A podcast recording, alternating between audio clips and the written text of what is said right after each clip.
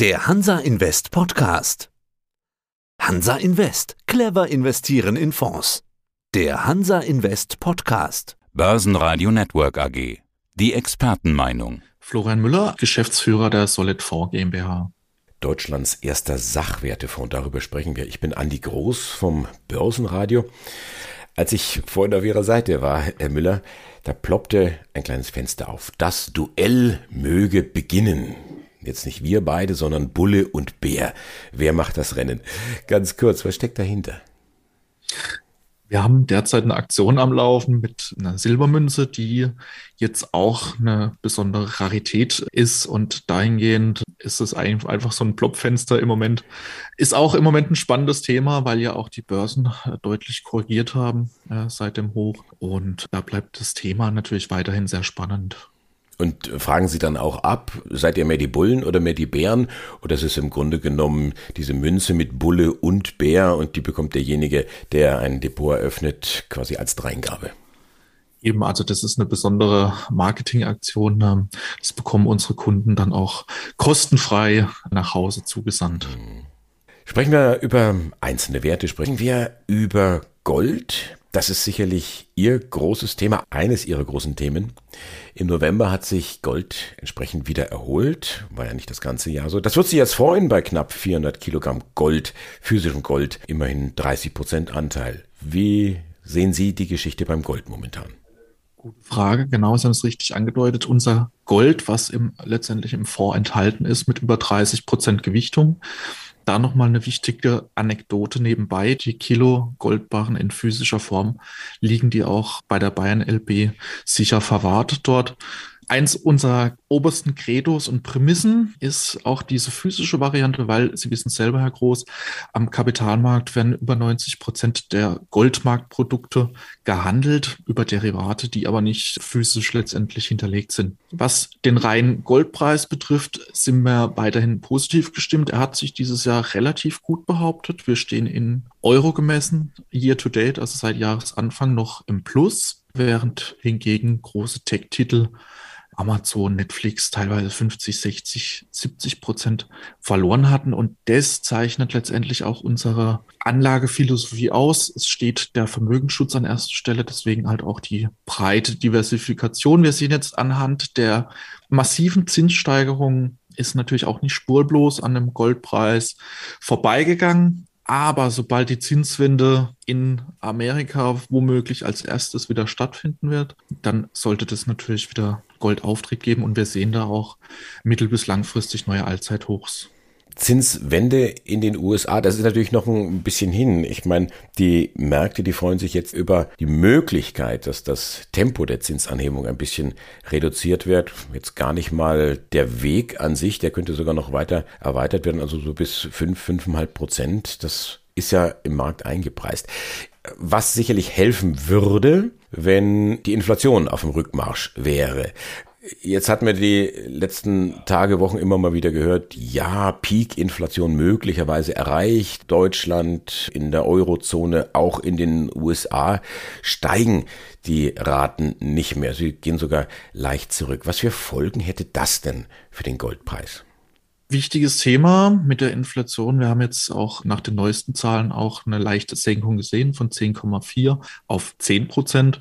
Hm, wobei die Erzeugerpreise noch mit äh, knapp über 40 Prozent hier vorauseilen, die Zeit verzögert dann auch in der Inflation ihren Ausschlag geben werden, gehen weiterhin von hohen Inflationsraten aus. Der Peak, vielleicht haben wir den schon gesehen, aber es wird weiterhin aufgrund des Rohstoff- und Materialmangels auch in 2023 eine hohe Inflation geben. Wir rechnen hier auch Korridor bei der Inflation zwischen 5 und 10 Prozent die negative Realzinsen, und das ist das Wichtige, was auch den Einfluss auf den Goldpreis hat, wird weiterhin deutlich negativ sein, was in Zusammenhang dann auch mit den fallenden Zinsen den Auftrieb für eine neue Edelmetallhose geben sollte. Ne? Hosse, wo geht's denn hin? Wir hatten ja jetzt in dem Jahr schon ziemliche Verwerfungen am Aktienmarkt, auch auf der Zinsseite. Das steckt ja alles schon drin. So richtig beim Gold kann man es nicht sehen. Sie haben es in Euro angeschaut und sagen, na ja, da sind wir sogar im Plus, weil eben der Euro ja unter die Parität gefallen ist. Da ist ja mhm. nicht geblieben. Wir haben uns ja wieder zurückgekämpft. In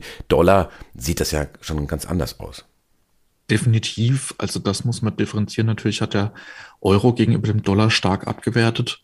Jetzt so eine kleine Aufholjagd. Man weiß auch nicht so recht, wie am Aktienmarkt, ob das so eine Art Bärenfalle ist. Wir sehen aber trotzdem weiterhin für nächstes Jahr da auch grüne Ampelsignale, was das Thema Gold und auch Silber betrifft. Da haben wir auch gestern einen starken Silberpreis gesehen es ist letztendlich in dieser Gemengelage, die wir halt auch wirtschaftlich haben und die Planungsunsicherheit, was ich durch viele Kundentelefonate auch mitbekomme in der freien Wirtschaft, wird auch diese physische Komponente da immer mehr nachgefragt und diese Nachfrage ebbt auch nicht ab. Also wir sehen das bei uns auch im physischen Edelmetallgeschäft, was neben unserem Solid-Wertefonds auch ein, ein primärer Baustein der Solid-Gruppe ist. Und da ist die Nachfrage ungebremst. Ein Viertel des Fondsvolumens steckt in Minenaktien. Gold, Silber, Uran. Und ich bin mal ganz nach unten gescrollt. Den größten Sprung von fast 300 Prozent, also es sind so 250 Prozent, macht eine Nickel-Aktie aus Australien. Da könnte man sich ja freuen, aber leider nur homöopathisch vertreten im Fonds. Was macht man jetzt an Ihrer Stelle? Kauft man danach oder sagen Sie, oh weh, da ist es doch schon abgefahren? Ja, wir haben, wie Sie schon richtig erkannt haben, auch kleine Positionen, äh, viele drin, aber dafür auch Titel oder Werte im Fonds, die natürlich enormes Potenzial haben, wie so Nischenthema. Wir hatten auch mal Aluminiumproduzenten etc., die da enorme Kurssprünge teilweise im dreistelligen Prozentbereich hatten. Das Fondsmanagement wird im Prinzip von unserer unabhängigen Vermögensverwaltung der Plutus AG in Frankfurt gemanagt, die wir mandatiert haben in unserem Fonds. Ich werde natürlich oft über Einzeltitel nachgefragt. Ich traue mir keine Einzeltiteldiskussion in dem Sinne zu. Was Sie vorhin angesprochen haben, ein Viertel des Fondsvolumens mittlerweile in Minenaktien. Was das große ganze Bild damit beinhaltet, ist, dass im Zuge des uns erwarteten äh, Edelmetallhose werden diese Minenaktien, die auch profitabel derzeit sind, aufgrund einer hohen Marge, was viele nicht wissen, viele Minentitel zahlen eine konstante Dividende aus. Hier ist natürlich der Leverage, sobald die Gold- und Edelmetallpreise steigen, werden diese Minenaktien natürlich auch doppelt profitieren. Da muss ich jetzt so schmunzeln, weil der Klassiker der Minenaktien, der Goldminenaktien, Barrick Gold, der ist jetzt gar nicht mehr dabei. Hat mich so ein bisschen gewundert. Können Sie mir ein übergeordnetes Bild vielleicht geben beim Thema Uran? Gold, Silber, Uran, das sind die großen Blöcke bei den Minenaktien. Da gab's insgesamt einen ordentlichen Schub. Hängt das zusammen mit Russland, dass jetzt auch Kraftwerke länger gelaufen sind, dass da auch sehr viel Spekulation dabei ist? Sie haben recht, ja, wir haben auch schon länger diese allgemeine Rohstoffhosse vorhergesagt. Also wir sehen es ja auch nicht nur im Speziellen bei Uran, auch bei anderen.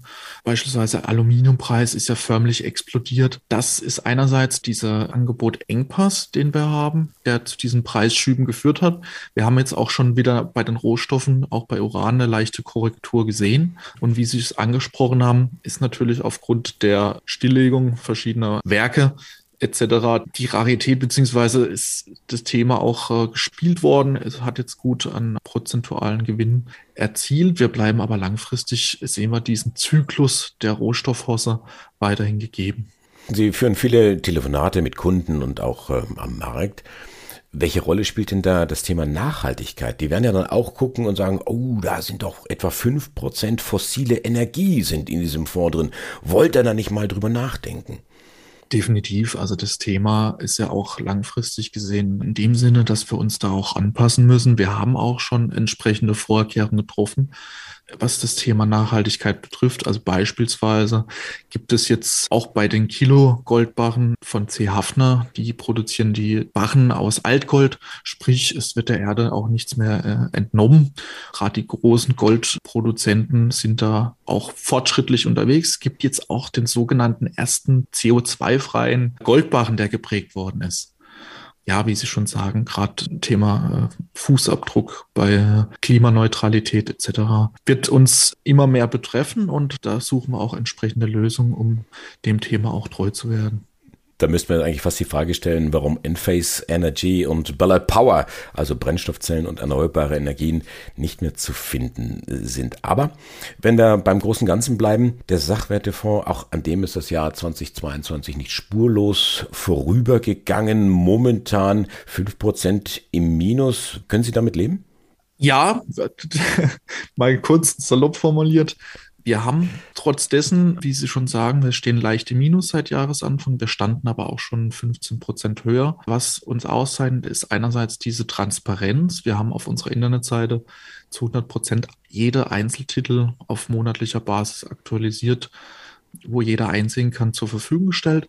Andererseits haben wir trotzdem eine geringere Schwankungsbreite als jetzt die meisten Anlageklassen. Und diese breite Diversifikation schätzen die meisten Kunden, dass im Gegenzug zu beispielsweise die Kryptomärkte, die jetzt um teilweise 70, 75 Prozent eingebrochen sind, der Bitcoin-Preis um 60.000 oder 15.000. Und so haben wir da so einen großen Warenkorb, Einkaufswagen mit allen möglichen Sachen gefüllt, um letztendlich diese Schwankungsbreite auch nach unten abzufedern. Was natürlich dann auch im Umkehrschluss dazu führt, dass Bewegungen in positive Richtung, wie jetzt gerade die letzten zwei Monate am Aktienmarkt, eben auch im Fonds zwar ankommen, aber auch nur dann entsprechend gedämpft. Sie hatten gerade Bitcoin angesprochen. Ich habe mal geguckt, äh, ist ja auch immer interessant, was in diesen Fonds nicht dabei ist. Eben Krypto, da ist gleich mhm. null. Haben Sie da eine Erklärung? Also wir sind grundsätzlich nicht abgeneigt von der Kryptowährung. Wir haben es auch schon im Fonds gespielt. Also wir hatten Bitcoin und Ethereum über ein äh, Exchange Traded Product abgebildet. Wir können es auch spielen bis zu 5% Gewichtung. Unser Portfolio Management, die Plutus, hat es auch rechtzeitig verkauft, bevor der große Abverkauf stattgefunden hat.